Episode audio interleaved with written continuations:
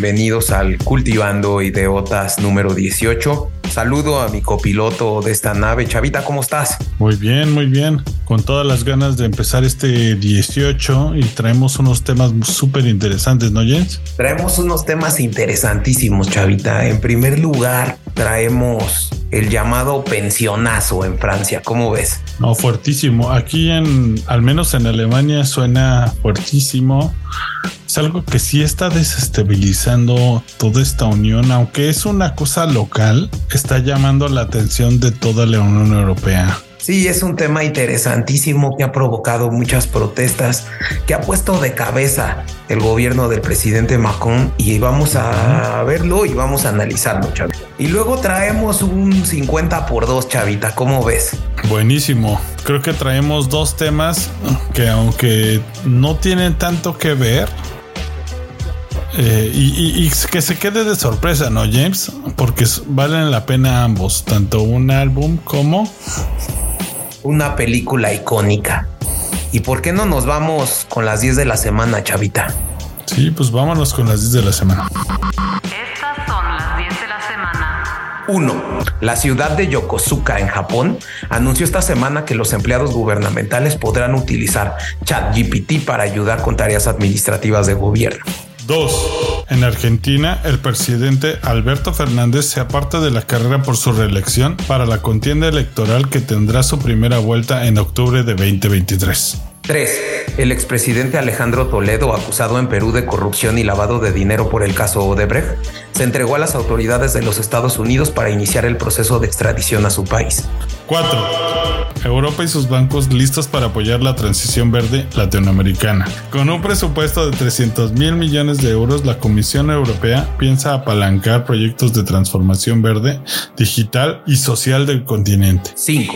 Renuncia a viceprimer ministro de Reino Unido tras confirmación de acusaciones de acoso en contra de sus subordinados, resultado de un informe independiente. 6. El ministro de Asuntos Exteriores de Rusia, Sergei Lavrov, continúa su gira latinoamericana por Nicaragua, Venezuela y Cuba para ampliar sus lazos de cooperación. 7. La familia del siete veces campeón de la Fórmula 1, Michael Schumacher, emprenderá acciones legales contra una revista alemana que publicó una entrevista con el piloto que fue generada por inteligencia artificial. 8. El presidente colombiano Gustavo Petro se reunió en la Casa Blanca con el presidente Joe Biden. El levantamiento de las sanciones de Venezuela estuvo en el centro de la conversación. 9. McDonald's abrió su primer restaurante completamente automatizado. Ya no tendrá personas empleadas. 10. Twitter elimina la insignia azul de miles de cuentas, la cual confirmaba la identidad real de sus usuarios. ¿Y qué traemos? eh, ¿Qué recomendación nos trae Chavita en este de podcast podcast? Pues fíjate que no he escuchado tantos, pero me gustó uno, bueno, específicamente lo escucho de vez en cuando, se llama Lex Friedman Podcast, obviamente conducido por Lex Friedman, y hace poquito tuvo una conversación este podcaster con Sam Altman, que es el creador del tan eh, aclamado y famoso eh, ChatGPT. Y tienen, y bueno, este podcast en general se dedica a hablar con diferentes tipos de creadores, tanto de contenido, artistas, este, eh, científicos, digamos como eh, en este caso. Y aunque son bastante largos, déjame decirte que hay algunos que duran hasta tres horas. Eh, La manera en la que conduce las entrevistas este Lex Friedman vale mucho la pena y yo les recomiendo mucho este específico episodio de el, es, me parece el 367 con Sam Altman. Pues échenle oído y pues es mi recomendación de la semana. Buenísimo, Chavita. Pues yo te voy a recomendar algo un poquito más corto, ¿no? Un podcast que se llama Te lo cuento. TLK lo pueden encontrar. Tiene un fondo verde y letras negras. Te lo cuento. En ocho minutos eh, te hacen una síntesis muy, muy rápida de las noticias del día. Ese es un, eh, me gusta mucho su contenido, me gusta mucho eh, cómo sintetizan las notas y, y bastante interesante, Chavita, muy recomendable. Buenísimo. Oye James, y ahí por como dato curioso, habíamos encontrado hoy que M Rata, la, la modelo esta famosa, tiene un podcast, ¿no? ¿Cómo se llama? Sí, M Rata tiene un podcast. La verdad, eh, no lo he escuchado. Eh, tengo ganas de escuchar ahí. He visto que tiene una entrevista ahí con Diplo. Eh, se llama High Low with M Rata. Lo ponemos ahí para ver eh, si también lo escuchan los oyentes, ¿no, Chavita? Sí, denos opinión si ya lo dieron oído a este podcast. Y si, si pasa como el de Dua Lipa que me dio una grata sorpresa, pues vamos a ver qué pasa. Vámonos con el Cultivando 18. Pues Chavita, vamos a empezar este Cultivando 18 con un tema que me parece importantísimo que tocamos alguna vez en un cultivando en el que vimos el tema del ahorro, vimos un poco los sistemas pensionarios, algunos eh, de nuestros escuchas nos dijeron que había que platicar un poco más de los sistemas de pensiones, la importancia que tienen los sistemas de pensiones en los países. Y bueno, qué mejor tema, Chavita, que todas las protestas que se han tenido hoy en día en Francia, ¿no, Chavita? Por una reforma eh, que incrementa las edades eh, necesarias para poder obtener una pensión en Francia. Sí, pues es fuertísimo, un tema que está al rojo vivo, ¿no? Ha generado muchísima polémica y manifestaciones en Francia. Quién se hubiera imaginado, pero también es un tema que, por lo que yo sé, lo han dejado pasar desde hace muchos años y así como en México, España, no se aventaban al, el, digamos, al a dar el siguiente paso, ¿no, James? Como que no, nadie hasta ahora se había aventado el, digamos, esa carga. Bueno, es que el costo político que representa una reforma en materia pensionaria o una reforma fiscal es fuertísimo porque es impopular. Porque una reforma fiscal va a aumentar los impuestos y una reforma pensionaria pues va a afectar a la gente que puede ser afectada por el, por el esquema pensionario. ¿Qué quiere decir esto? Que hoy en día los gobiernos de los países, Chavita, han optado por afectar a quien no tiene el derecho y respetar a quien tiene el derecho. Es decir, eh, a partir de una teoría que se mueve en el tema jurídico sobre expectativas de derecho y derechos adquiridos, el trabajador, digamos, eh, el activo, ¿no? Eh, al no tener el derecho, al, no tener el derecho a jubilarse aún sino que ese derecho es una expectativa a poderse jubilar, los gobiernos los que lo que hacen es incrementan las edades de pensión y los años de servicio necesarios para jubilarse y respetan las pensiones de los trabajadores. En general esto ha pasado en estos sistemas que se llaman de repartición. En México ya tiene bastante tiempo, ¿no? Que México cambió un poco eh, y se optó al esquema chileno híbrido, ¿no? Esto eh, de las afores del sistema de ahorro para el retiro, pero anteriormente, y bueno, la mayoría de los países en Europa eh, tienen un sistema de repartición.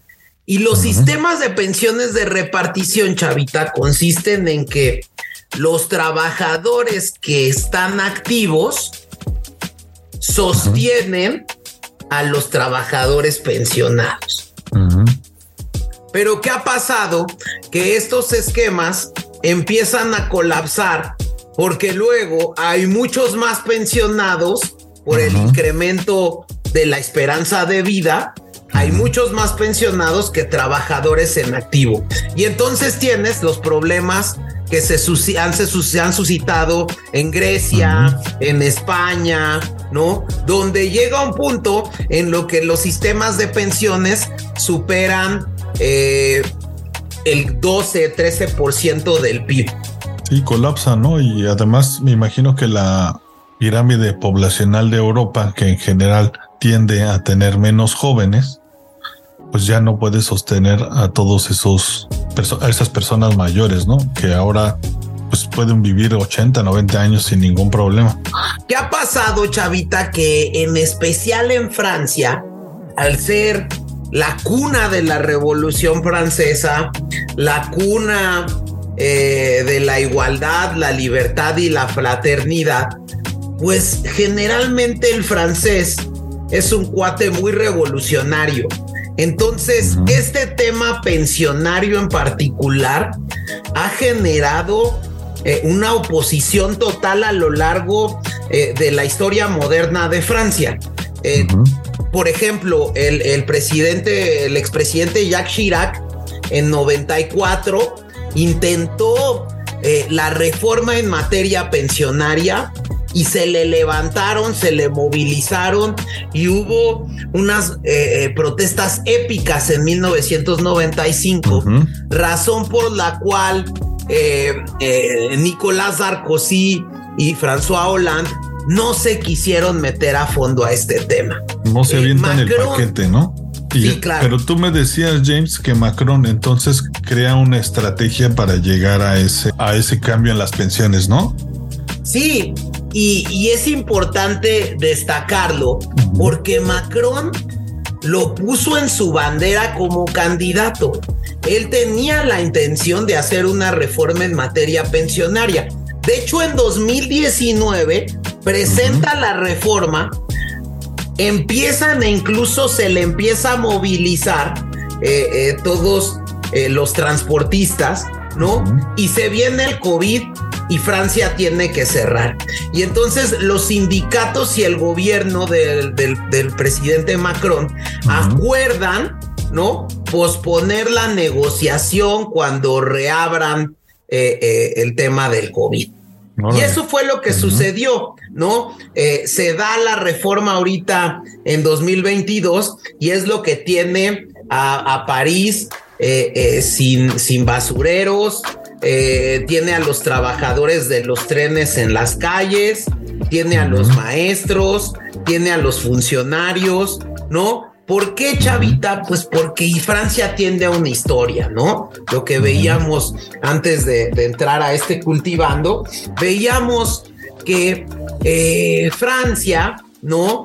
Eh, ha creído y tiene un ADN de élites, ¿no? Tanto en su gobierno cuando tenía eh, un absolutismo total, ¿no? El rey tenía sus cortes, tenía su gente noble, ¿no? Que tenían muchos privilegios, ¿no? Y también, pues eso se va trasladando en la revolución. Cuando los revolucionarios eh, eh, toman el poder, se forja esta nueva democracia con la bandera eh, de, libertad, fraternidad. Francia tiene que respetar muchos de los derechos para poder continuar, digamos, con un gobierno estable, ¿no? Muchos de estas élites, ¿no? Los revolucionarios tuvieron que acordar respetando ciertos privilegios. Y entonces hoy en día, Chavita, para que te des una idea, eh, por ejemplo, eh, la ópera de París tiene un régimen especial de jubilación, Chavita. Eh, la ópera de París, los bailarines de la ópera de París, que es muy entendible pues por los esfuerzos físicos que comprende el bailar de esa manera, se jubilan a los 42 años, chavita. No, súper jóvenes, ¿no? Claro. Ahí eh, también justo, yo me imagino que un bailarín a los 50 pues ya no, no tiene mucho que hacer sino dar clases, ¿no? Quizá. Sí, y justo precisamente, pues este privilegio lo otorgan desde 1698, el rey Luis XIV otorga este régimen especial al cuerpo de trabajadores y bailarines de la Ópera de París, eh, eh, que tiene este régimen especial y que hoy en día eh, los, los, los trabajadores y bailarines de la ópera de Niza o la de Burdeos no pueden adherirse a este régimen eh, porque pues solamente pueden eh, optar por él los de la ópera de París. otro ejemplo claro, por ejemplo, de unos trabajadores que tienen privilegios son los trabajadores de la empresa estatal ferroviaria eh, muy famosa que hay en, en, Francia, la SNCF. Que lo que dicen, y, bueno, históricamente se le dio muchos privilegios, ¿no? Eh, eh, porque son los trabajadores de los más privilegiados para jubilarse. ¿no? Se jubilan aproximadamente con las dos terceras partes de su salario, ¿no? Y bueno, pues se jubilan hoy en día a los 52 años. Entonces, pues se jubilan muy jóvenes y ese tema pues obedecía a que antes eh, los operadores de trenes, como eran maquinistas, apaleaban carbón y pues el carbón les podía hacer daño en los pulmones y por eso tenían un privilegio de jubilación anterior. ¿no? Cuando hoy ya casi todos son eléctricos, ¿no? Es correcto, entonces es correcto, pero el régimen sigue vigente. Eh, así como este régimen, por ejemplo, eh, hay 42 regímenes especiales. Los policías tienen regímenes especiales, los bomberos tienen regímenes especiales, los incluso los funcionarios, chavita, los funcionarios eh, tienen un régimen especial de jubilación porque eh, a diferencia de los trabajadores que se jubilan en empresas privadas, el, se toma en cuenta eh, eh, a los pensionados del, del, gobierno, ¿no? El promedio del salario de los últimos seis años. En cambio, a las personas que se jubilan en empresas privadas, se les toma en cuenta el promedio de salario de los últimos 25 años. Entonces, imagínate la clara diferencia que hay entre este esquema de pensiones. Entonces en Francia puedes encontrar disparidad eh, enorme entre muchísimos tipos de trabajadores, ¿no, James? En resumen. Es correcto. Entonces lo que hace el presidente Emmanuel Macron es que elimina todos los regímenes especiales y sube la edad de jubilación de manera gradual de 62 a 64 años. ¿Qué quiere decir gradual? Que se va a aumentar cada año desde 2022 a 2030 en tres meses para alcanzar los 64 años. Y ahí me decías que tuvo una estrategia para aplicar esta ley, ¿no, James? No fue lo que se esperaba o una negociación eh, directa con los sindicatos como se esperaba. Es correcto, Chavita. Lo que pasa es que, digo, eh, sinceramente creo que el presidente eh, de Francia tomó la decisión más sencilla. Muchos analistas hoy explican que el presidente Macron debió haber pasado la reforma a través de la Asamblea Nacional. ¿Cómo, digamos, cómo se aprueban las leyes en Francia? ¿No? Eh, el presidente tiene que pasar al Senado la iniciativa y luego a la Asamblea Nacional. Pero ¿qué crees? Que la Constitución le otorga la posibilidad al presidente, ¿no? De buscar la aprobación del Senado y brincarse a la Asamblea Nacional. Entonces, lo que hace el presidente Macron es que acuerda la aprobación con los republicanos en el Senado ¿no? Pero se brinca la negociación sindical porque la gente eh, de los sindicatos está representada en la Asamblea Nacional y eh, opta por esta disposición constitucional para aprobar sin más ni más la ley. Y eso es lo que ha provocado tantas protestas. Que fue un muy buen movimiento hablando de estrategia, pero también que lo hace quedar, digamos, con como un dictador, digámoslo así. Pareciera que no tomó en cuenta a la gente, ¿no? Eso es lo que le da toda esa mala fama. Pues el problema es que Macron eh, creo que ha llegado con un nivel muy mínimo de legitimidad a su segundo periodo. ¿no? Eh, Macron llegó en esta segunda, en este segundo periodo eh, eh, de gobierno, pues en una segunda vuelta y la gente votó más que por Macron para evitar la llegada de la extrema derecha que estaba representada por la candidata Marine Le Pen. ¿No? Entonces, realmente la gente no tiene un gran eh, respaldo por Macron, sino más bien ahorita lo que está provocando esto es que eh, la gente eh, esté arrepintiéndose del voto de la persona que estaba en el centro ¿no? Y que por lo, que puede pasar es que Francia se vaya a las extremas, porque es lo que está aprovechando tanto la extrema derecha de Marine Le Pen como la extrema izquierda de Mélenchon. Ahí es donde puede ocurrir todavía más problemáticas en Europa. ¿Y tú cómo ves este, este, esta estrategia? ¿Era necesaria, este James? ¿Crees que era como la única manera de llegar a este tipo de reforma? Yo creo que era la única manera. La verdad es que era muy necesaria en Francia la reforma. Eh, la reforma implica un ahorro aproximado de lo que yo he visto en medios. Es eh, aproximadamente de 13 mil millones de euros, chavita. Órale.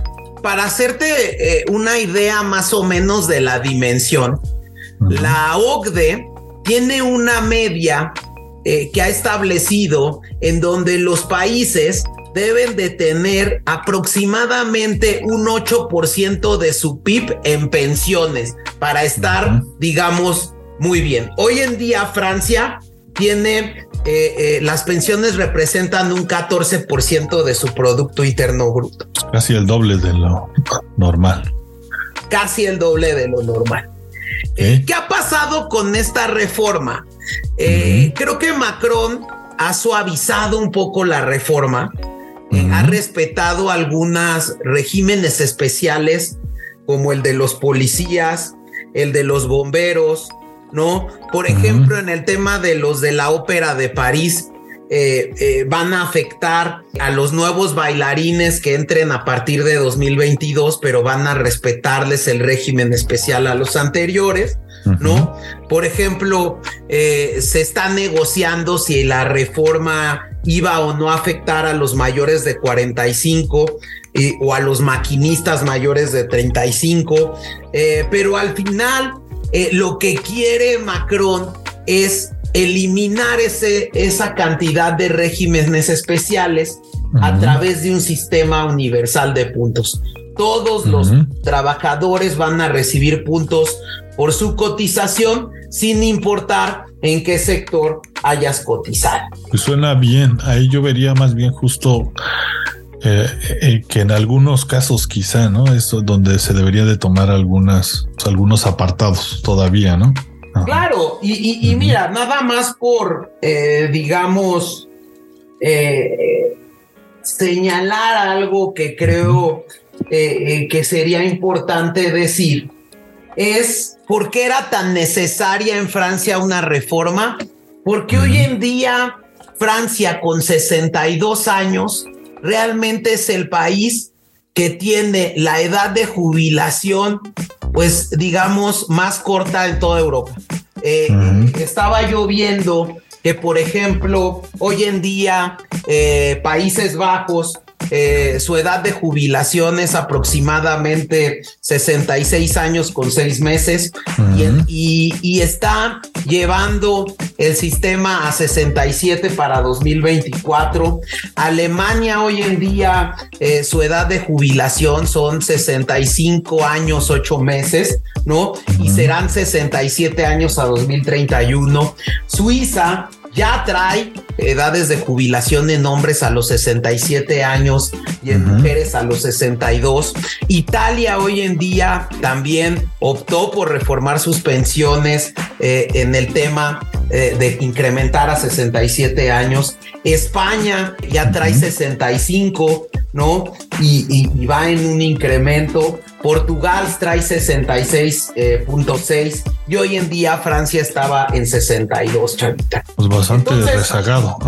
Es correcto. Entonces, eh, eh, para concluir este tema, creo que hoy en día, eh, y un tema que, que al momento que estudié este tema me saltó a la mente y que creo que se tiene que analizar y lo tendríamos que analizar como un tema de políticas públicas. Hoy en día, los trabajadores en activo se sienten que realizan mayores sacrificios que los trabajadores que hoy en día están pensionados. Es decir, eh, eh, el esfuerzo del recorte, y, hay y es una queja generalizada en Europa, lo está haciendo el trabajador en activo, que le están incrementando sus edades de jubilación, que le están incrementando los años necesarios para jubilarse, que le están bajando el monto de las pensiones que pueden alcanzar en un futuro. Y bueno, pues ellos reclaman que no está haciendo el mismo esfuerzo el jubilado, respaldándose que tiene un derecho adquirido. Entonces sería muy bueno hacer un análisis, ver si existe la oportunidad de generar un esquema de pensiones híbrido en donde pues a lo mejor eh, eh, a lo mejor no sea eh, tan rudo como en Chile, ¿no? Donde pues a veces sienten que no hay tanto respaldo estatal, ¿no? Y que hoy en día lo están poniendo sobre la mesa en el gobierno de Boric, ¿no? Pero, pero justo es traer ese análisis. Eh, no sé, Chavita, no sé si tengas algún comentario. Sí, que me imagino que también tiene que ver un poco el de dónde, digamos, el, tipo de organización que tenían en este, digamos, en el pasado cada país, ¿no? Justo Suecia, Finlandia, eh, que vienen de, digamos, de unas clases más digamos, de la clase trabajadora, el sistema de pensiones y de pagos y la organización pues, se creó un poquito más equitativo, ¿no, James? Es correcto y, coincido lo que veíamos en su momento eh, con Eduardo López cuando vino a hablar de las izquierdas, es que esa socialdemocracia lo que logra es que todo mundo gane bien, pero todo mundo igual y sin privilegios.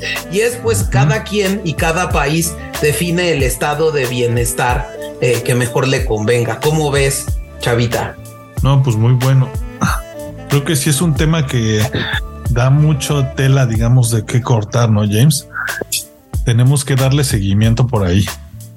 Pues vamos a darle seguimiento, vamos a ver eh, qué sucede, porque hoy en día eh, también hay que decir que esta eh, cláusula, esta disposición constitucional que utilizó Macron, pues tiene también eh, una salida para los legisladores, que es la presentación de las mociones de censura. Eh, hoy en día están presentadas dos mociones de censura, uno eh, por un grupo de legisladores independientes y otra por la extrema derecha encabezada por Marine Le Pen. Y vamos a darle seguimiento en el cultivando, Chavita. Un tema muy interesante, un tema que es interesante analizar porque las pensiones pueden colapsar un país, Chavita. Sí, son totalmente necesarios ese tipo de políticas.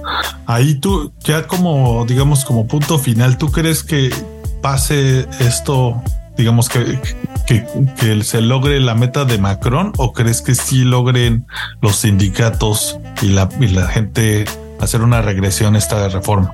Yo creo que a los legisladores no le dan los consensos para poder aprobar la moción de censura de Macron. Yo creo que Macron está sacrificando y está tomando un costo político muy fuerte que a lo mejor incrementa el vejo de poder de Macron, pero creo que va en detrimento del pueblo francés, porque lo que va a tener como tendencia es la llegada de una extrema derecha como Marine Le Pen, ¿no? O izquierda como Mélenchon. Tiene un movimiento necesario que pues puede tener consecuencias, digamos, en, otros rubros, ¿no? Está interesante el tema. para cortar esta sección, chavita, voy a recomendar la rola. Y es de unos DJs que me encantan, que han estado en Coachella, que han venido al Corona Capital aquí en México, han estado eh, allá en Europa. Eh, son franceses, se llaman Polo et Pan. Eh, esta rola es de su primer disco que se llama Carabel, muy recomendable y es Canopy. Pues vámonos. Y ahí también que cheque nuestros, ah, ah, nuestros escuchas, sus videos que tienen en YouTube, ¿no? Tienen varios lives bastante buenos. Tienen varios lives, hay uno en Circle que es buenísimo, ¿no, Chavita? Eh, pasábamos horas viéndolo. Sí, durante la pandemia. Pero pues bueno, eh, pues regresamos, ¿no? Pues regresamos. Regresamos.